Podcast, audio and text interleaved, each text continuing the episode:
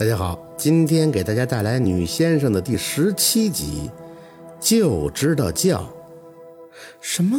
还没等宝四开口问那个耗子干啥，老偷摸找他说话，凤年的嘴里就嚷嚷着“行了行了”的出来了。若文，给孩子放下，一会儿转迷糊了，饭还没吃完呢。若文哎了一声，就给已经五迷三道的宝四放了下来。宝四一个人在院里，好像喝多了一样，打了一通醉拳。等站定了，直接看向墙头，那耗子又不见了。这是啥情况？若文看着宝四这样，哈哈的大笑。还玩不？玩啥玩？凤年一手扯着宝四，一手扯着若文，回来就知道闹孩子。若文啊，先去看看你爸，洗洗手，给黑妈妈上炷香，过来吃饭。若文哦的一声，摸了摸宝四的头，去老爷子那屋聊几句后，就去上香了。宝四则直勾勾地盯着糖葫芦。凤年见状，直接给锁到柜子里了。不吃饭就别吃这个，吃饭。他也没招，只能继续扒拉着碗里的饭，心想着快点吃，糖葫芦还等着我呢。妈，这进村的时候我听见唢呐声了，谁走了呀？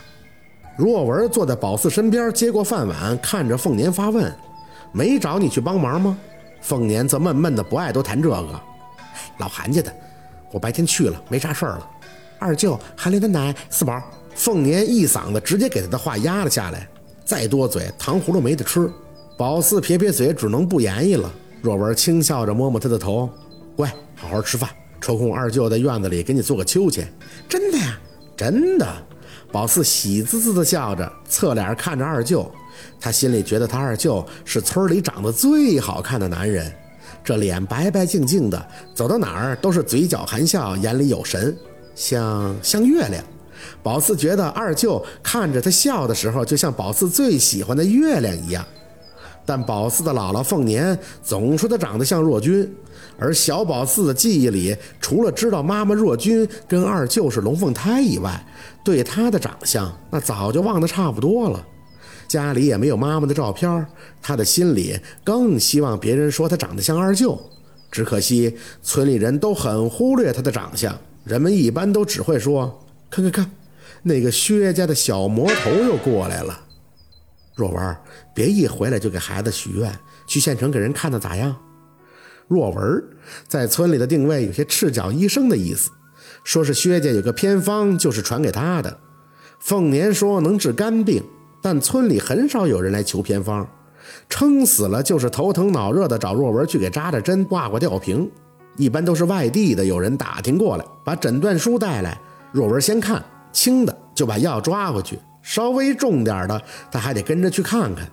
凤年总对若文说：“这是人命关天的大事儿，绝不能马虎。”这次若文就是跟人去的县里，而每次走个十天半个月都是常事儿。小宝四也都习惯了。就是在每次若文走的时候，他都会默默地盼他回来，因为他知道二舅一定会给他带好吃的的。就是肝腹水，我看了没病毒的，年纪太轻了，我怕药劲儿给他下大了，他挺不住。两服药下去，水都下来了。幸亏他之前没在医院抽过，一抽啊，这肚子就长得快了。老太太在一边吧唧嘴：“嗯，我听说这个男的才三十多岁吧，咋能得这个病呢？”若文轻叹了一口气说：“哎，就是喝酒喝的。之前在大城市给领导开车，晚上回去没事就喝酒，喝坏了。”凤年嗯了一声：“嗯，这酒不是啥好东西。那蟾蜍皮也没用上啊。”没有，没那么严重。蟾蜍皮毒劲太大了，我怕他扛不住，没给下。我都跟他说了，只要他记住别再喝酒，那就没什么问题了。对，咱们是救人，治不好啊，别给人给治坏了。老太太点头应着，话还没说完，就听见院门口有女生喊着：“薛大姨，薛大姨在家吗？”宝四抬脚走到窗户那儿往外看，只见那明月手里拎着个篮子进来了。一见凤年，几步上前，把篮子塞到他手里。大姨，这是我家新蒸的包子，猪肉酸菜馅的，特意多蒸了一些，拿来给你们尝尝。刚出锅，可热乎了。哟，这多不好意思啊！明月，进屋吧，若文回来了。那明月笑得一脸羞涩。嗯，不了不了，俺家六儿还在家等我呢。我回去了啊，给二哥尝尝我的手艺。若文听着院子里的声，就要起身。老太太在旁边捂着嘴，轻声的笑。若文，这可就是奔你来的啊！姨姥，你说什么呢？听着老太太的话，若文的耳朵微微的发红。明月不容易，没名没分的说这话容易给人添是非。宝四磨蹭着坐回饭桌旁边，伸手扯了扯若文的袖子：“二舅，嗯，四宝，你吃饱了？”宝四抬起眼看他二舅：“二舅，兔子他妈骂我是有娘生没娘养的。”什么？若文把眉头一皱：“六的妈要是说这话了，二舅肯定去批评他。四宝，你记着。”以后村里人谁再敢说这些话，你就告诉他们，二舅就是你的爸爸妈妈，别听孩子的话就来劲啊！凤年端着笼屉进来，这孩子现在是一屁俩谎的，老管人家六叫兔子，你说那当妈的听了能得劲吗？